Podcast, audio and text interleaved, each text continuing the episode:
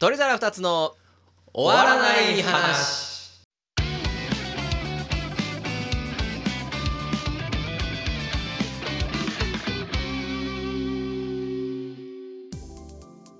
はいどうもおはこんばんちは満吉でございます。ということですね本日は、えー、いろいろとオニョくんとね都合がなかなか合わずに私一人で、えー、ラジオの方をねお届けしたいなと思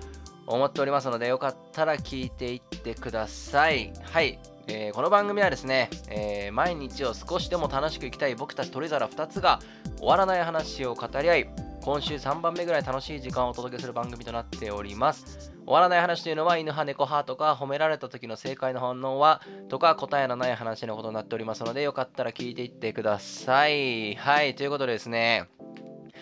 はい。一人で喋るのもね慣れてきた。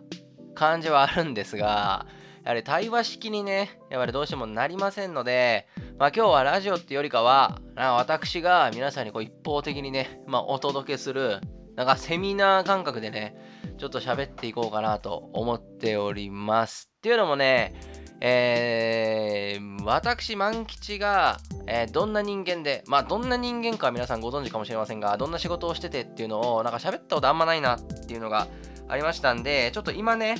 かなり仕事がバタついてて、まあ今週何のニュースも仕入れれてなくて喋ることがないっていうのもまああるんですが、そのね、大体こう今結構忙しい理由になってる仕事が、うん、年内ぐらいにまあ落ち着きそうでして、要は集大成を迎えつつある時期でして、まあこの仕事がまあプロジェクトっていう形で約3年間かな、もうどっぷり、えー、使ってましたんで、まあその仕事についてね、ちょっと今日はお届けしたいなと思っております。っていうのもね、この3年間のプロジェクトにどっぷり身を投じることによって私も仕事に対する考え方とか、ちょっといろいろと思うこと、感じることがありましたんで、それを皆さんにね、お届けできればなと思っております。はい。で、まずなんですけど、私、えー、仕事はやりがいを持てば楽しくなるという言葉が大嫌いでございます。はい。まあ、この言葉好きな人ってなかなかいないと思うんですけど、まあ、あれ無責任っすよね、あの言葉。いやー、その仕事が楽しい人は、あの、何も思わないかもしれないんですけど、まあ、大体の人が世の中ね、仕事楽しくないなって思ってるじゃないですか。だって月曜朝のツイッターなんて阿鼻共感ですよ。あ、そういえばツイッター社大変なことになってますね。あ、ツイッターの人たちは仕事が好きだったのかな？仕事が楽し。まあ仕事がどうかっていうのを置いといて、仕事は楽しかったんでしょうね。ツイッター社ファンの社員の方々は。まあどこまでがね、えー、ツイッターとかネットに転がってる情報が本当なのか分かりませんがね、まあ毎日お酒を飲みながら仕事をして、会議をして、で、仕事と言えるような時間は週4時間ぐらいしかなかった。で、給料も多分いいんでしょう。外資系なんでね。まあ、すごく楽しい日々を送ってたかと思います。まあ、外資系って成果出してなかったら首をすぐ切られるっていうイメージだったんで、あんな低たらくがほんまに許されてたんかなってのはちょっといささか疑問ではあるんですけど、まあまあいろんなね、えー、ちょっとおひれはひれついてる気がしますけど、まあまあツイッターのね、ここ最近の解約っぷりを見てると、あんまり仕事してなかったんじゃないかなと思ったりはします。はい、ということで、ある。一部 Twitter ジャパンの方々は除いて、はい、皆さん仕事はまあ好きじゃないのかなと思ってまして、その人たちに対してね、なんかやりがいを持てば仕事が楽しいって言ったって、いやいや、そのやりがい持つために楽しくない時間をどう過ごすか教えてくれよってなりません？なんか、朝、眠たい。それを解決するためにコップ1杯の水をグビッと飲めば朝もすぐ活動的になれるみたいな言葉よく聞くんですけどいやいやいやいやと。そのコップ1杯の水を飲むぞっていう動力をどうやって自分の中に湧き上がらせるかって話をしてんだよって思いません？なんかそれできる前提で話すなよみたいなのを仕事はやりがいを持てば楽しいっていう言葉には同じようなことを僕は感じて、まあ、あの言葉嫌いです。なので、やりがいを持ちなさいみたいなことはできるだけね、言わないよ。うに喋りたいなと思っております。はい。まず簡単に前提なんですけど、私、社会人6年目ですね。えー、新卒、まあ、大学院行ったんで、ん24歳か5歳の時に新卒で入社をしまして、とあるメーカーですね、国内メーカーに、えー、就職をしまして、6年目でございます。で、今、総務部、今っていうか最初からですけど、総務部っていうところに配属をしてまして、まあ、何かを売ったり、何か物を作ったり、まあ、メーカーなんでね、それが主役なんですが、私はそこには直接的には関わってないっていうのが私の今の仕事の前提でございます。で、うーん、丸5年ってそろそろ丸6年経つんですけど、えー入社した時はですね、まあ私かなりこう、思春期を引きずってたというか、まあこう、尖ってね、こう、なんかこう、他なんか反対のことを主張したがりな、まあ性格タイプだったんで、まあ、ちょっとひねくれてたわけですよ。まあ今もひねくれてるだろうって話は置いといてね。おい、これでも大人になった方なんですけど、あのーまあこの会社に思い入れもないし、そのメーカーに就職したとはいえ、その作ってるものへの愛着も別になかったんですよ。まあそれは今もあんまないんですけど、なので、まあまあ数年、2、3年働いて、まあ絶対辞めるわなって思ってましたね、当時は。で、今、えーこの後に話すね、その3年間丸々のプロジェクトがなかったら、実際に僕はね、辞めてたと思います。確実に。会社はね、これだけはね、まあまあ、たらればの話をしてもしょうがないですが、これだけは確実にね、うん、絶対辞めてたと思いますね。ってぐらい、仕事に対する情熱もなく、うん、できればゲームして過ごしたいな、ぐらいの、えっと、普通の、普通って言ったら失礼かな。ちょっとしょうもない、えー社会人だったかなと思います。で、2年目かな。2年目の中間か終わりらへんに、えーそのプロジェクトに、えー抜擢というか、まあ、勧誘をされまして、えどんなプロジェクトかっていうのを簡単に言いますと、えーオフィスの移転ですね。うん、僕本社にいるんですけど、その本社がね、まあすごく狭かったり古かったりするんで、まあいろいろいろんなきっかけもあって、えーオフィスを移転することになりましたと。で、ぼちぼち大きい会社で、本社も大きかったんで、そのオフィスの移転一つとっても、まあ結構大掛かりなプロジェクトと。まあそういうことで、えー総務部を中心にいろんなとこからこうメンバー引っ張ってきてっていううちの一人で、えー抜擢をされました。で、そのプロジェクトはね、えー最終的に、えーその本社の中にあるいろんな部門、総務とかね、経理財務、人事とか、まあ、ありふれた部門から、営業とか、そういう全部の部門からね、こうメンバーをこう段階的に招集しまして、今40人ぐらいのプロジェクトに社内でね、なってまして、えーありがたいことにその中のね、なんて言うんだろうね、ナンバー2と言いますか、一番隊隊長マルコぐらいのポジションで、えーやらせてもらってますね。まあ、いきなり課長にはなれねえだろうが良いっていうことで、はい。まだペーペーの社員なんですが、あのーナンバー2、まあ、サブリーダーみたいな言い方してますけど、という形で、そのプロジェクトを3年間やってきましたと。で、サブリーダーっていう感じなんで、そのオフィスのね、えー食堂をどうするかとか、なんか細かいところは分科会っていうものを作って、40人の中で数名選抜して、その子たちにちゃんと考えてもらって、で最終的に提案は僕とかにもらうんですけど、僕はどっちかっていうと全体のね、どういう本社にしたいのか、今の世の中のトレンドはどうなってるのか、みたいなのを全体感を考えるみたいな仕事が主でしたね。で、まあいろいろありました。はい。まあオフィスがね、いるのかいらないのかみたいな。オフィス移転するって決まった後にコロナが来まして、まあ在宅勤務になったじゃないですか。で、その在宅勤務になった中で、オフィスなんていらないっていうのが世の中にバーって広がっていったと思うんですけど、まあもちろん、オフィスなんてね、いらない業種、いらない会社はもちろんあると思いますけど、結果的にやっぱり、大体の会社はオフィス、まあ必要だよねっていうのが僕の今の感覚ではあります。あ、すいません。言い忘れてた。これあの、このプロジェクトが集大成になったら、多分お客さんがオフィスを見学させてください、まあ僕に多分すごく依頼が来るんですけど、その時に何かしらの説明をしなきゃいけないんで、そのリハーサルやと思って僕今喋ってます。はい。そのリハーサル、あなたたちは練習台にさせてもらってますんで、それをご承知の上で聞いていただければなと思います。言い忘れてました。すいません。はい。で、まあコロナがあって、オフィスが必要なのか必要じゃないのか。まあこの100対0、100ゼロの話が世の中に飛び交ってきたんですけど、要は使い分けと、まあ、会社によるよねっていう形で、やっぱりうちの会社には絶対にオフィスが必要だし、オフィスを狭めるってことは、うちの会社の今に対してはあんまり得策じゃないよね、みたいないろいろ議論をしてきて、はい、3年間経ちましたと。あっという間のね、3年間だったんですけど、えー先月から、えー今月にかけまして、まあ今日土曜日収録してるんですけど、明日の日曜も一応出社なんですけど、今まさに引っ越しをね、してるところでございます。で、まあ2000人ぐらいかな、え移動するっていうのと、ちょっと引っ越し先のね、いろいろ都合もありまして、週末しか荷物を動かせないってこともありまして、計7週間にわたるね、引っ越しを、まあ、しておりまして、今週が6週目になりますが、明日日曜日もまあ現場に出て立ち会いってことをやるんですが、この引っ越しをしていく中で自分がこう3年間自分だけじゃないですよ作ったのは自分だけじゃないんですけど自分がこう関わった携わった本社形ができた本社に、えー、今週が6週目なんですでに5週分のね社員がね、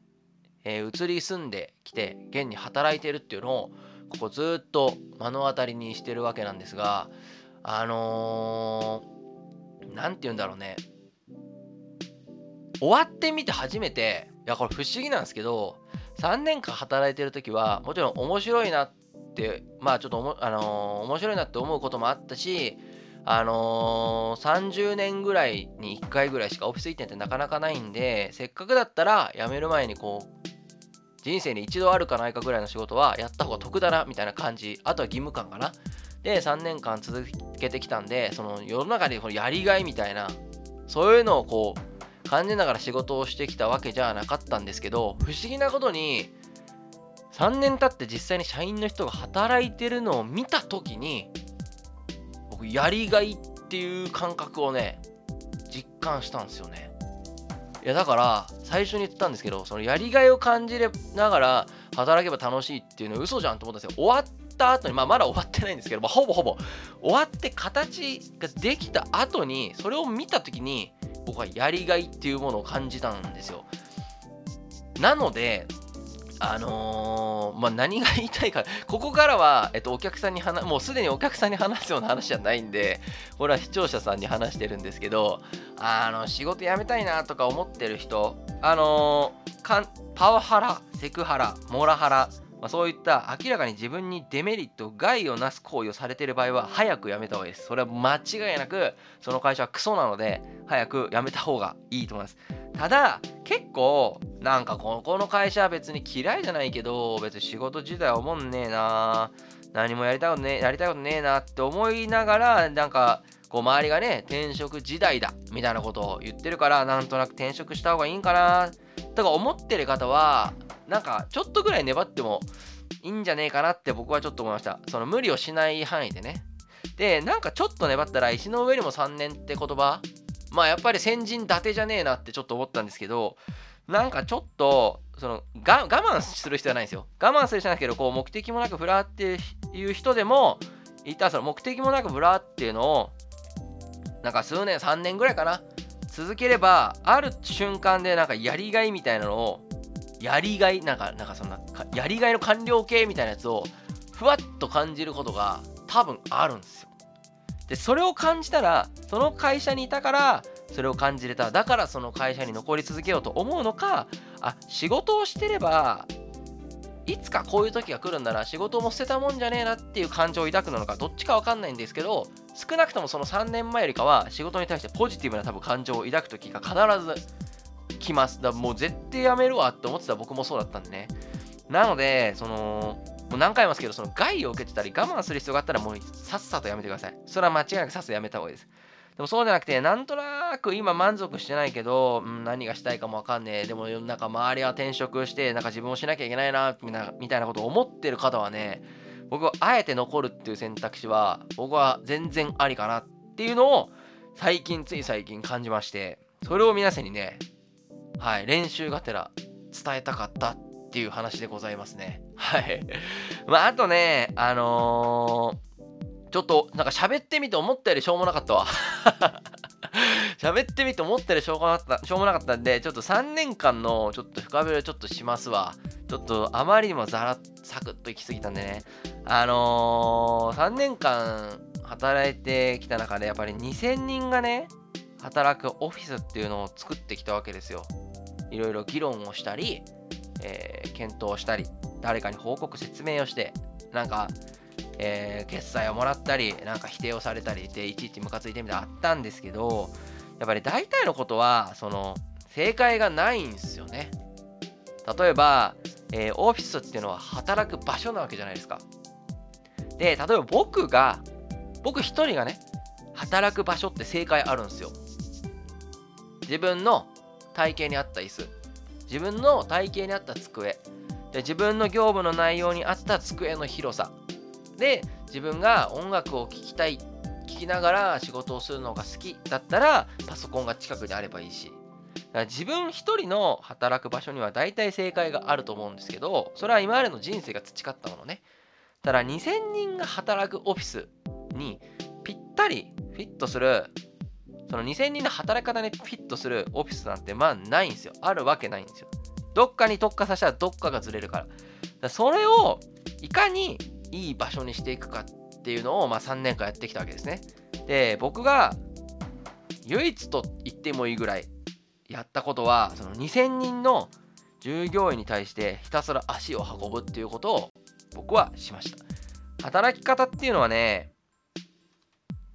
その人の意識次第なんですよね。そのコロナでリモート会議で俺リモートに合ってるなって思う人も多分コロナで世の中がリモートってすごくいいよっていうのがなかったら自分でリモートって合ってるなって考えること絶対なかったと思うんですよほとんどの人がね。ただ世の中がリモートっていうのがいいらしいっていうのを聞いてなんか自分もその気になって要はその意識になっててやってみて合ってるかもしれないってやっぱ意識が変わらないとその行動が変わらないっていう最たるものやと思うんですよ働き方っていうのは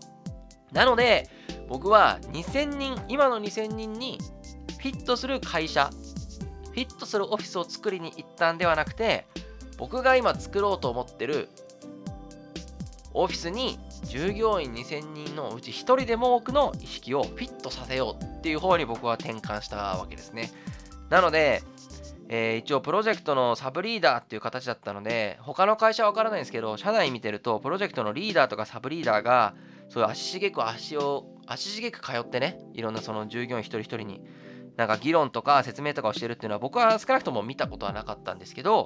僕はサブリーダーっていう立場であってもやっぱり部門の中の会議とか、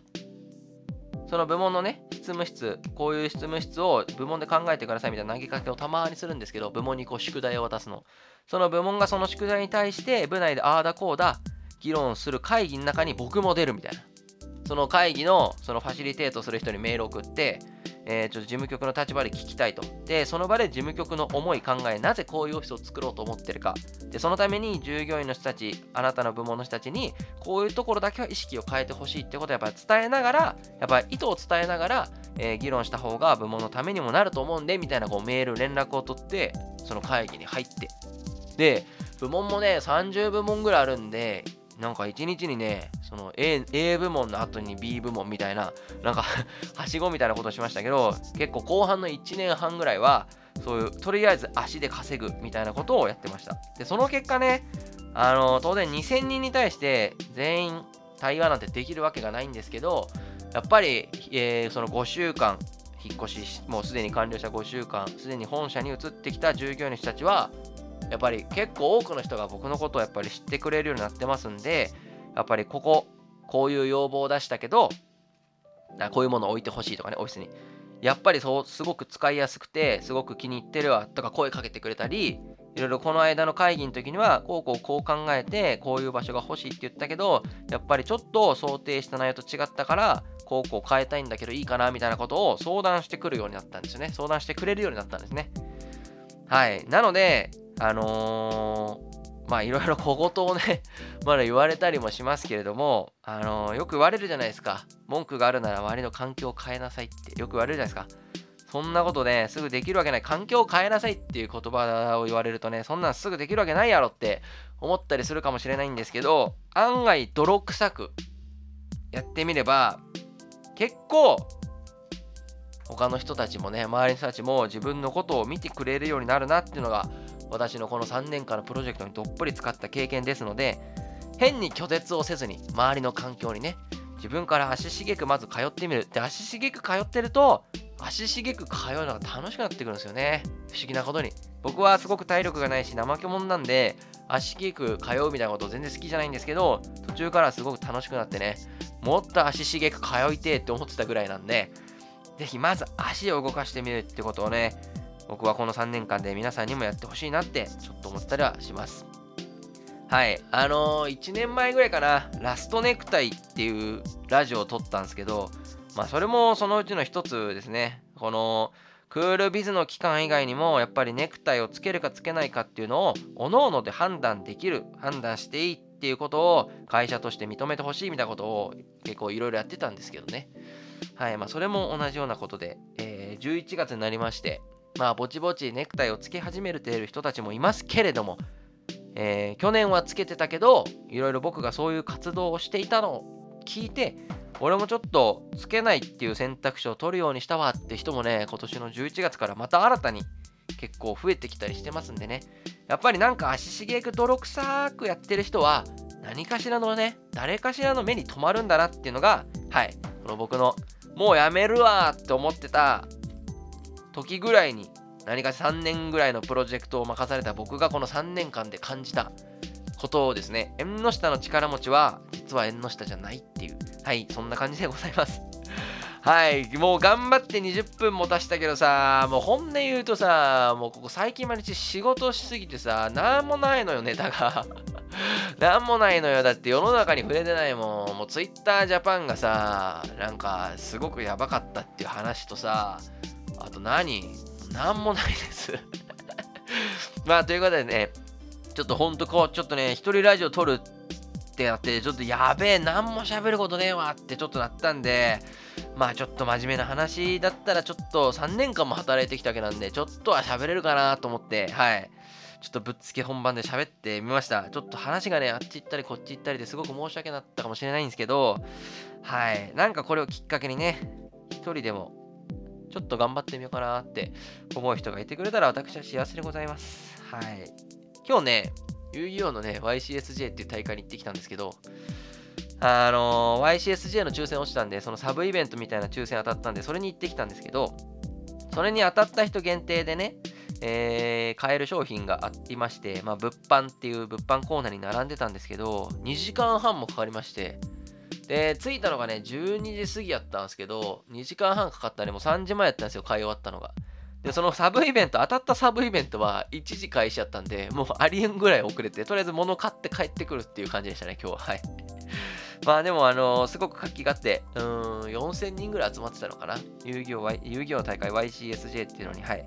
行ってきて、やっぱり、あの、久々にね、東京にいた時に遊戯王一緒にやってた友人も、まあ、大阪に来てたりして、たまに、あ、久々に会って、えっ、ー、と、難波の方に行ってね、いろいろゲーム遊びとかをできて、すごく、はい、楽しかったです。明日仕事です。はい。明日も仕事終わった後にはね、大学時代の友人と夜ご飯を行く予定になってますんで、できる限り早く仕事終わらせたいなって思ってる限りでございます。はい。またコロナもね、増え始めてきておりますので、ワクチン打つ打たないはね、結構世の中ではもう賛否両論ありますけれども、手洗いうがいはやって悪いことではございませんので、皆さん、健康第一で体調に気をつけて、はい。いい年末を迎えれるように、残り1ヶ月ちょい頑張っていきましょう。はい。すいません。しょうもない話でして。本日は以上でございます。ありがとうございました。